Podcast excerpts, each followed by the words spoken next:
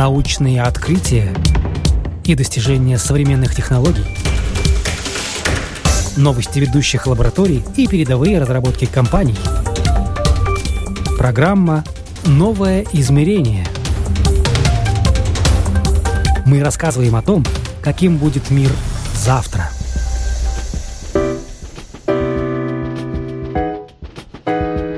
Здравствуйте, у микрофона Яна Ермакова. Вы слушаете программу «Новое измерение». В этом выпуске «Тайм» назвал самых влиятельных людей интернета. В Белграде появился музыкальный фонтан. Техническая революция в банковской системе. Об этом далее, а сейчас продолжим актуальными новостями. Роботов учат прогнозировать курсы акций. Оставив в прошлом году пост управляющего хедж-фондами, Мухаммед Эсильхарк начал обучать компьютеры методике отбора акций, к которой он сам пришел за свою 12-летнюю карьеру. Компьютерные модели, которые разработал Эссельхарк, призваны ускорить генерацию идей для его небольшой инвестиционной команды и учиться на ошибках. Более 40 таких моделей сегодня перелопачивают базы данных, сканируют торговые тренды в режиме реального времени и читают пресс-релизы компаний. Они никогда не спят, не ходят в туалет, у них нет подружек или парней. Думаю, что за искусственным разумом и инвестициями стоят большие возможности, говорит 37-летний Эсельхарк. Time назвал самых влиятельных людей интернета. Американский еженедельный журнал Time опубликовал список 25 самых влиятельных людей в интернете. Сообщается, что в данный перечень вошли президент США Дональд Трамп и девочка-блогер из сирийского города Алеппо Бана Алибет, которая приобрела известность благодаря своим сообщениям в микроблоге Twitter, из которых мир узнал об ужасах гражданской войны в Сирии. Кроме того, в список самых влиятельных людей в интернете вошли российский оппозиционер Алексей Навальный, британская писательница Джоан Роулинг, американские певицы Кэти Перри и Риана и звезда американских реалити-шоу Ким Кардашьян. Житель Австралии вживил себе под кожу проездной, и теперь для того, чтобы попасть на поезд, ему нужно всего лишь приложить левую руку, куда был вживлен чип, к сканеру. Биохакер Мяо Лудо Диско Гамма Мяо Мао, это его настоящее имя, говорит, что проездной вживил ему под кожу мастер по пирсингу. Для этого они обрезали чип от проездного Opel и упаковали его в специальный биосовместимый пластик. Если кто-нибудь украдет у меня кошелек, у меня не будет проблем добраться до дома, смеется биохакер. Со слов Мяо Лудо, иногда сканер не считывает информацию с чипа, поэтому приходится подносить руку к сканеру несколько раз. Но, как отмечает биохакер, такое случается и с обычными проездными картами. Мяо Луду говорит, что ему интересно будет посмотреть на реакцию сотрудников метро Сиднея, когда они поймут, что его проездной вживлен под кожу. В левую руку биохакера вживлены еще два чипа, на одном из которых документы и другая важная информация.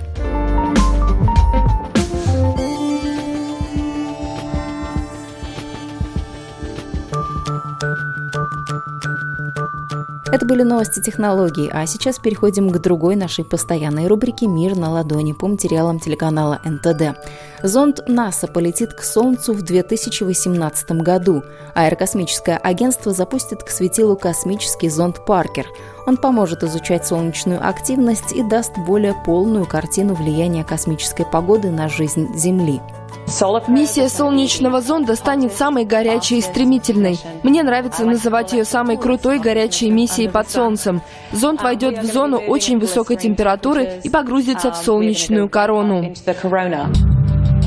Солнечному зонду предстоит выдерживать температуру, достигающую 1400 градусов по Цельсию, мощное радиационное излучение и столкновение с частицами, которые двигаются со сверхзвуковой скоростью.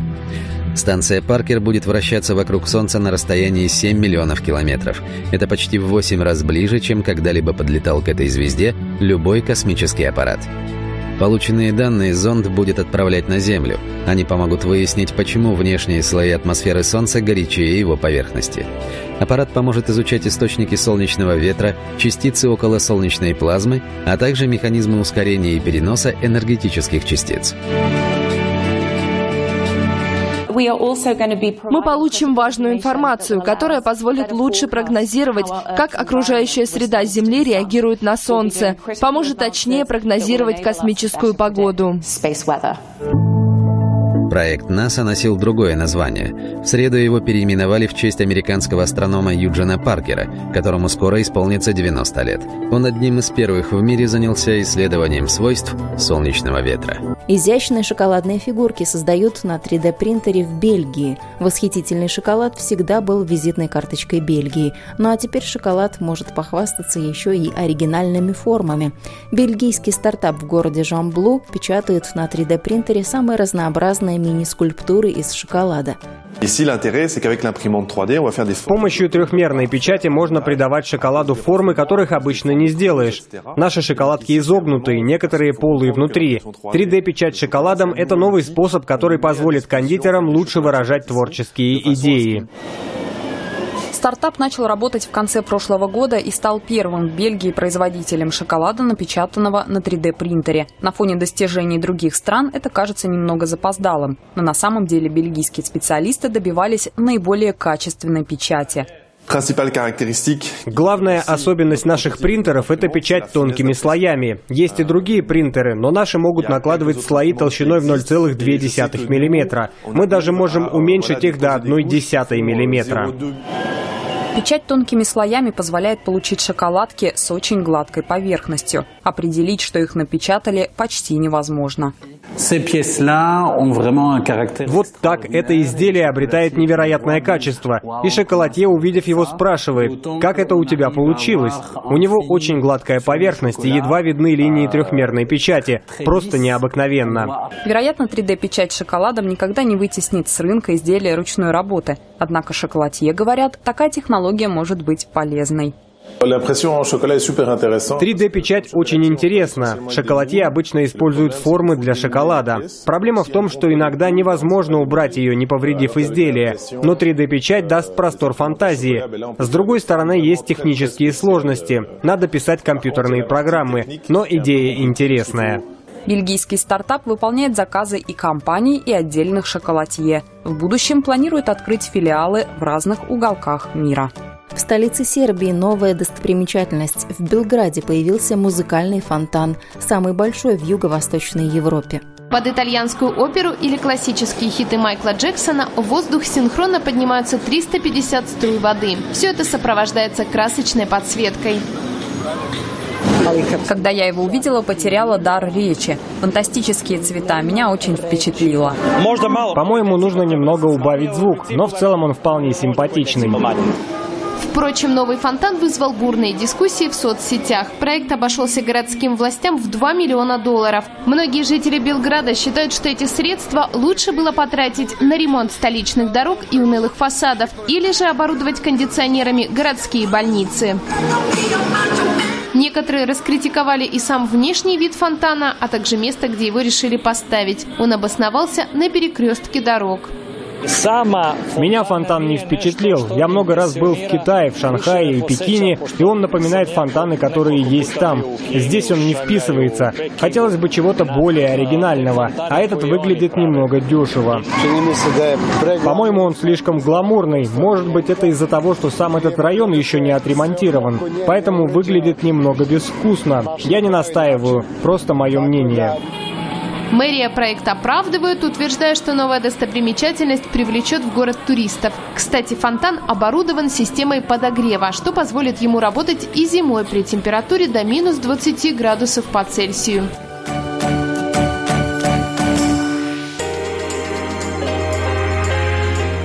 Это была рубрика «Мир на ладони». В эфире «Новое измерение». Продолжаем. И сейчас будем говорить о банковском бизнесе. Наш собеседник Владимир Панкратов, руководитель отдела продаж процессингового отдела компании «Декта». Банковский бизнес становится другим. Большая часть денег уже давно хранится не физически в банках, а на серверах. Волна инноваций в области финансовых технологий позволяет людям обходиться без традиционного банкинга. Сегодня можно сдать на хранение в кредитное учреждение деньги и ценные бумаги, используя только лишь смартфон, а перевести деньги посредством онлайн-сервиса. Новые финансовые технологии все увереннее заявляют о себе.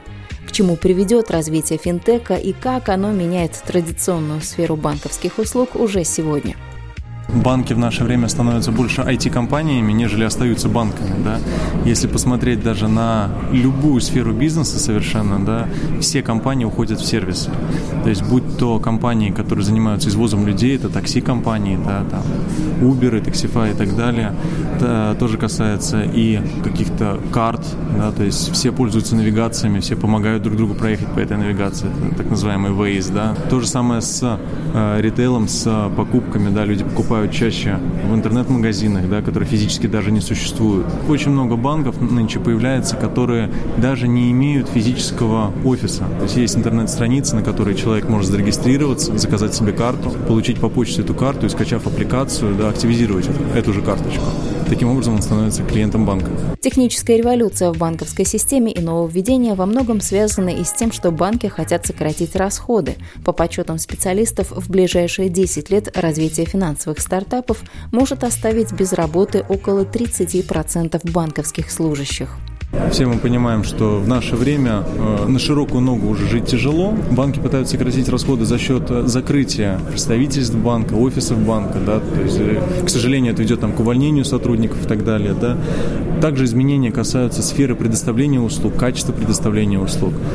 Очень многие банки участвуют, так сказать, в гонке, кто первый сможет принести какую-то опцию, которую не предлагал еще никто. Что это, какие примеры можно привести? Ну, пример, один из последних примеров, да, был в Африке. Компания MasterCard сотрудничает с одним из банков, э, выпустили биометрическую э, платежную карту. Карта не требует ввода пин-кода, она требует только прикосновения ее владельца. По отпечатку пальца срабатывает транзакция. Новые финансовые технологии – это помощники банкиров или их конкуренты. Все зависит от того, каковы эти финансовые технологии и кому принадлежат, говорит Владимир Панкратов. Тут опять возникает вопрос, с кем мы имеем дело? Это все-таки банки или финтеки? Слово финтек э, очень, очень громко звучит сейчас со всех сторон, потому что это э, такая здоровая конкуренция для банков. Это компании, которые предоставляют сервисы куда более инновативные, они предоставляют сервисы куда более быстрее и качественнее, нежели э, старые неповоротливые банки со своими замороченными строчками в плане э, бумаг, в плане принятия решений, в плане каких-то э, долгосрочных стратегий развития, да, в то время как новомодные финтеки принимают решения быстро, меняют свои решения быстро в случае неудачи какой-либо, да, и пытаются действительно поставить клиента э, на первое место, нежели там свою репутацию, может быть. Финансово-технологические стартапы чрезвычайно разнообразны, но основных направлений сейчас два – это онлайн-кредитование и работа с платежами – Несмотря на то, что по сути любой новый начинающий финтех по масштабу это стартап, при благоприятных условиях он вполне может вырасти в серьезного конкурента для традиционного банкинга. Мы его все равно называем финтеком, это N26 банк немецкий, да. Отличие главное в чем, что молодым людям, да, нет необходимости заходить в банк, потому что его физически не существует, да, все делается в онлайне. Отличие также касается того, что в наше время э, многие люди попросту, ну, не то что стесняются, да, они там боятся позвонить лишний раз, да, то есть есть у них есть какие-то фобии. То есть э, на рынок также выходят сразу э, мессенджеры, да, там такие как Telegram, WhatsApp, которые сейчас уже начинают предоставлять возможность оплаты через мессенджер, да. Да, даже через ВКонтакте, через социальную сеть именно тоже можно так, оплачивать. Именно так, да. То есть клиент заходит, на, начинает общаться, грубо говоря, с магазином через э, мессенджер. Да, в наше время мессенджер это все. Люди печатают мессенджеры даже за рулем. И тем самым они могут приобрести любой товар просто через мессенджер. Это то, чего банк не может предоставить, даже если очень очень хочет. Конечно же, банки, к сожалению, не хотят меняться, но те, кто меняются, они, они пытаются двигаться в этом направлении. У многих э, из этих банков есть свои IT-отделы, да, там есть э, программисты свои, есть э, там разработчики и, и, и так далее и тому подобное, да. Но в то же время есть компании, которые просто умеют собрать сервисы, различные сервисы воедино, не имея при этом ничего, имея только идею.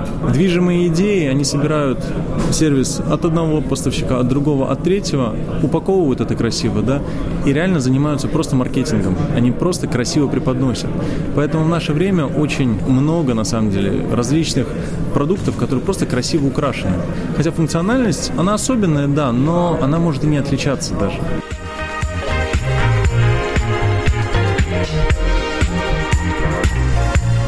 Поводу идеи. Все давно спрашивают о том, э, как все карточки трансформировать, э, соединить в одну, чтобы у тебя не 10 карточек, 20 было с собой в кармане, а действительно это была одна для всего. Этим вопросом задаются, на самом деле, вы правы, очень многие. Есть несколько стартапов в Америке, да, это компании, которые разработали свои электронные карты, скажем, они ничем не отличаются внешне от обычных дебетовых кредитных карт, да, которыми мы пользуемся, но с возможностью там записи на них еще нескольких карточек. В той же России, да, есть хороший пример. Один из банков внедрил 5 карт в одной. Когда э, в одну карточку можно ну, не физически поместить, скажем, да, а ну, электронно зарегистрировать э, 5 других карт. Это или Visa, или MasterCard, да. Тем самым, получается, есть возможность оплачивать, допустим, если вы оплачиваете топливо и копите какие-то мили, и другой карточкой вы оплачиваете авиабилеты и опять же копите мили уже другие, а в третьем случае вы покупаете продукты и собираете какие-то бонусы лояльности, да, все это поместить в одну карту. И в зависимости от места, где вы ей пользуетесь, где вы расплачиваетесь, да, включается та карта, которую вы указали, которая собирает или мили, или бонусы, или километры, ну и так далее. То есть все, что человеку остается, это определиться, что же он хочет, какие пять э, самых частых карточек, которые он пользуется и не хочет таскать с собой. Именно так к нам подходили представители э, различных банков, да, и спрашивали, а можно поставить не 5, а 10 карт? Мы говорим, Я ну, бы тоже спросила, мне ну, да, важно, но, интересно. Но там уже начался даже торг, говорят, что есть интерес, скажем, в таких технологиях, да, и есть интерес, э, скажем, в Африке, да, хотели бы, но там уже интересует порядка 20-25 карт хотели бы. То есть все идет к тому, что действительно в скором будущем, я тоже сам лично надеюсь, появится только одна карта. Или же пойдем дальше и поместим эту карту в телефон. Это будет виртуальная карта, которой можно будет расплачиваться при помощи телефона. В США и Европе финансовые стартапы довольно успешно отъедают прибыль и доходы у банков. Цифрах, по оценке Goldman Sachs, это примерно 470 миллиардов долларов прибыли. Но быстрее всего финтеки плодятся в Азии и Африке, где банковская система не так хорошо развита. Вы несколько раз упомянули Африку, но ведь Африка не самый продвинутый континент с точки зрения технологий. По крайней мере, нам так кажется, возможно, это стереотип из Европы. Кажется, кажется. На самом деле достаточно продвинутые. Там встречаются такие технологии, которые к нам дошли позже. То есть э, те же бесконтактные платежи в некоторых э, регионах Африки появились куда раньше, чем они появляются у нас. Но даже наша одна из компаний разрабатывала мобильные деньги для Кении. Африканцы не э, стесняются приобретать технологии даже из Латвии. Они действительно видят развитие в карточном направлении. По мне, так они действительно стремятся к тому, чтобы вот развить это направление как нельзя лучше. Уже есть много примеров, это даже не только Африка, это страны там Центральной Азии, да, и так далее. Они развивают продукты на порядок быстрее, чем мы. По той причине, что не остается другого выбора, как конкурировать. Количество людей очень большое, и чтобы зацепить свою часть вот населения, банки просто вынуждены идти на какие-то меры, они вынуждены внедрять новые технологии, пытаться удивить чем-то. Там эта гонка происходит куда быстрее, чем у нас. Логичнее тогда, наверное, спросить, когда же мы пойдем к ним за новыми технологиями в те регионы, где они развиваются быстрее. Хороший вопрос, да, но пока что смотрим. Обучаться все равно самим надо, да, чтобы понять, как оно все работает, потому что новые технологии не всегда прибыльны. То есть иногда это просто вопрос э, какого-то маркетинга или бренда, да. Тот же Apple Pay, который в Америке вроде как является популярным, да, хоть и пользуется им, скажем, одна пятая людей, кто физически мог бы расплачиваться Apple Pay, да, к нам Apple Pay идет очень туго, очень медленно, по той причине, что это не прибыльно. Это больше бренд. Только за счет бренда банк сможет получить какую-то долю клиентов, но чтобы заработать на этом, нет. Даже в таком консервативном бизнес-направлении, как банки, сейчас все чаще появляется аутсорсинг. Это позволяет не тратить время на рутинную работу и сконцентрироваться на профильном бизнесе и других функциях. Если идти, следовать по пути аутсорсинга, то банк просто избавляет себя от головной боли, связанной с наймом сотрудников, приобретением железа, на котором все будет работать, приобретением софта, поиск помещения, в котором это все будет организовываться, всевозможные сертификации, да, то есть это же не так просто подключить э, карточки Visa и MasterCard, да, и начать бизнес. Это, это большое количество сертификаций всевозможных. Если идти по пути аутсорса, то банк действительно просто может забыть об этом. То есть у банка есть надежный партнер, да, процессинговый центр, через который он работает, он просто может заниматься бизнесом своим, да, и не заморачиваться на тему того, что э, какой-нибудь ключевой IT-сотрудник банка поменял работу, э, сервер сгорел какой-нибудь, отключили электричество случайно, затопило и так далее, и так далее, и так далее, да, то есть он просто приобретает сервис. И так, да, как я уже говорил ранее, сервисы действительно уходят во все сферы жизни, то есть, что там, грубо говоря, Facebook является одним из э, самых больших, даже не одним из, а самый большой информационный новостной портал, да, хотя у Фейсбука нет ни одного человека, кто собирает эту информацию, то есть люди собственноручно туда загружают новости, они сами все это ставят, да, там э, те же самые э, магазины eBay, Alibaba, да, физически они даже не существуют, то есть люди сами ставят туда объявления, я думаю, это будет только развиваться.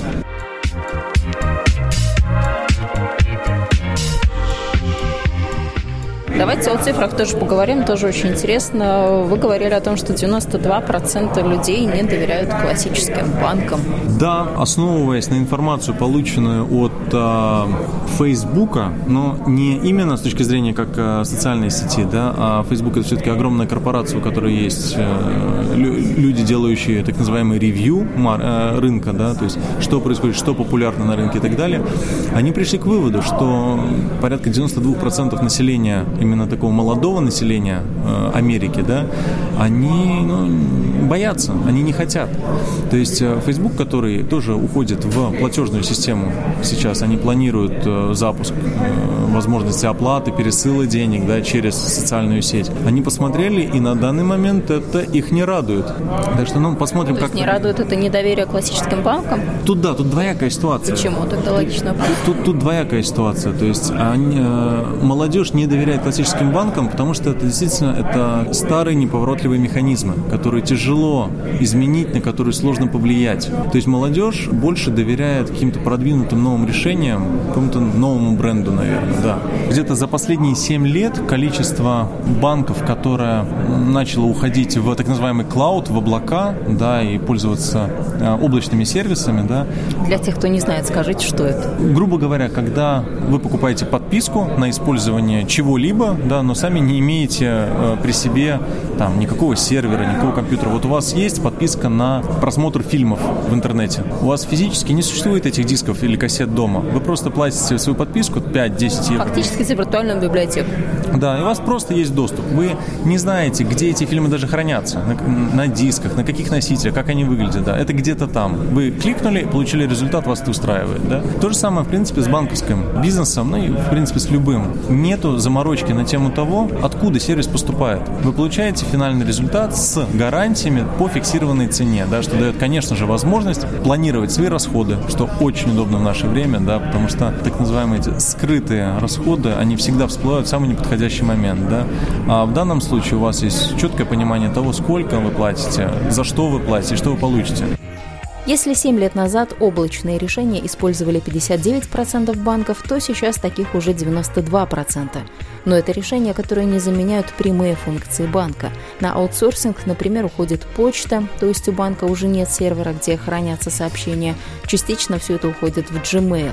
То же самое с другими системами. Они не э, создают свою собственную систему CRM. Они приобретают это как услугу, да, они подключаются, им даже нет необходимости... Это внутренняя система учета.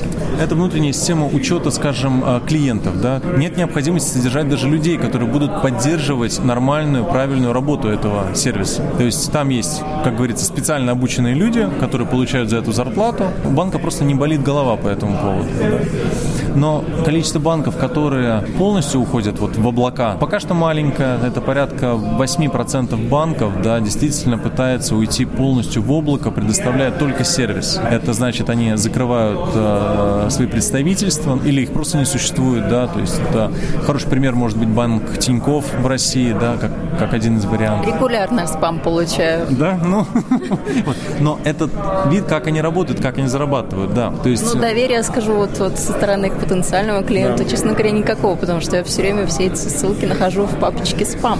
Так да. что это, наверное, да. о чем-то говорит. Да, есть беда, э, связанная с тем, что вот как раз вы правильно говорите, недоверие, это правильное слово. Э, люди, особенно старые закалки, если мы говорим, да, они не верят в то, что э, сервис может не существовать вот здесь и сейчас. Вот он где-то в облаке. То есть люди хотят чувствовать, вот они хотят чувствовать бумагу, на которой вот под, есть подпись, да, печать банка, что вот так и так мы заключили договор. Э, многие люди вообще не хотят э, иметь дело с банками, они считают, что э, наличие вот всех денег в кармане или под подушкой, да, то это, это самое, что ни на есть безопасное решение, да. Но все-таки технологии развиваются, действительно, и это становится все более безопасно, когда, не знаю, какие-то сервисы оказываются на расстоянии, то есть всегда есть возможность убедиться, что все в порядке, всегда есть возможность в случае каких-то проблем вернуть то, как было. То есть это как на компьютере, грубо говоря, нажать Ctrl-Z, да, вернуться назад на шаг. То есть если какие-то данные вдруг были утеряны. Потому что, как правило, у людей старой закалки, опять же, если говорим, да, если какие-то бумаги были утеряны, физические бумаги, то уже очень сложно что-либо доказать и найти. А когда мы живем все-таки в цифровом мире, то это все где-то... Ой, я бы с вами поспорила тут. Ой, я столкнулась с ситуацией, в которой именно бумаги бумажные из архивов, из э, архивов тогда еще, когда я родилась, а это 34 года назад, они мне очень пригодились. Поэтому без архивных данных вот никак. Так что есть много ситуаций, конечно, они частные, они очень маленькие, но... Может быть, может быть, не скрою, да, но в то же время сейчас, когда уже рождается поколение, которое представить себе не может, как вообще традиционные э, методы там, ведения бизнеса, традиционные виды банкинга, вот они не представляют этого. Сейчас люди, которые получили с рождения сразу iPad или iPhone, и для них это уже реальность. То есть это мы еще в том э, времени, когда для нас это какой-то микс всего, то есть мы побывали и в том времени, и в этом времени, еще и в будущем застанем, как оно будет выглядеть, да? А для нового поколения уже вот это, вот это реальность. Напомню, нашим сегодняшним гостем был руководитель отдела продаж процессингового отдела компании «Декта» Владимир Панкратов. И завершим разговор о современном банкинге прогнозами на будущее. В качестве примера возьмем Великобританию, где банки чувствуют себя очень уверенно, но и там грядут перемены. Так, к 2020 году число посещений банковских отделений в Великобритании снизится до 268 миллионов в год. Сейчас физических посещений 427 миллионов. Что касается банковских сайтов, то и тут не все гладко. Число посещений банковских сайтов с компьютеров сократится с 705 миллионов до 528 миллионов. Ну а использование мобильных приложений, напротив, вырастет. Уйдут в прошлое и консультанты банков, им на смену придут роботы. В той же Великобритании 4 года назад был принят закон, который сделал невыгодным для банков консультирование клиентов с умеренными инвестиционными возможностями. Эти услуги банки роботизировали, так что теперь личное консультирование по инвестициям доступно только для состоятельных клиентов.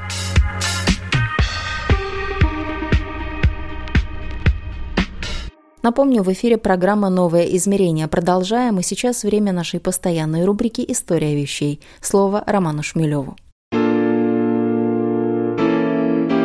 История галстука бабочки. Именно этот аксессуар, являющийся одним из основных атрибутов парадного стиля, способен поведать о высоком статусе и тонком вкусе человека. В моду он ворвался очень просто. Задолго до появления этого аксессуара название бабочка уже использовалось. Ранее такое название дали методу завязывания шейного платка.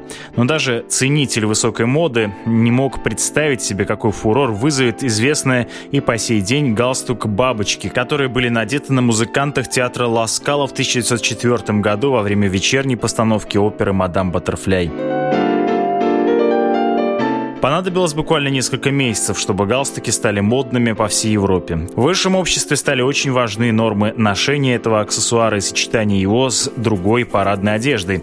Мужчины, нарушавшие правила, которое гласило, что черный галстук-бабочку можно носить только лишь со смокингом, тогда как белый исключительно с фраком, являли собой грубейший проступок и намеренное неуважение. Даже для того, чтобы посетить торжество в высшем обществе, необходимо было соблюдать требуемый дресс-код формы в пригласительном пригласительном билете указывался исключительно лишь цвет галстука бабочки. О других деталях костюма не сообщалось, все остальное считалось понятным по умолчанию. Только у галстуки бабочки можно сказать, что он имеет свой почерк завязывания. Каждый мужчина одевает его по-своему. Говорят, что ранее были специалисты, которые умели по галстуку бабочки определить его хозяина, зная лишь почерк его завязывания. История галстука бабочки не закончится еще долго. Новые амбициозные модельеры, стремясь изменить направление моды, проводят различные эксперименты с этой классической консервативной вещью, пытаясь достичь изменения во внешнем виде.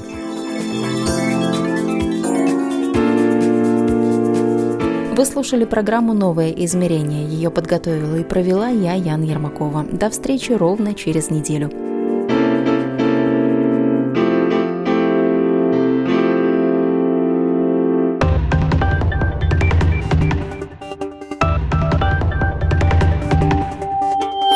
Научные открытия и достижения современных технологий – новости ведущих лабораторий и передовые разработки компаний – Программа «Новое измерение». Мы рассказываем о том, каким будет мир завтра.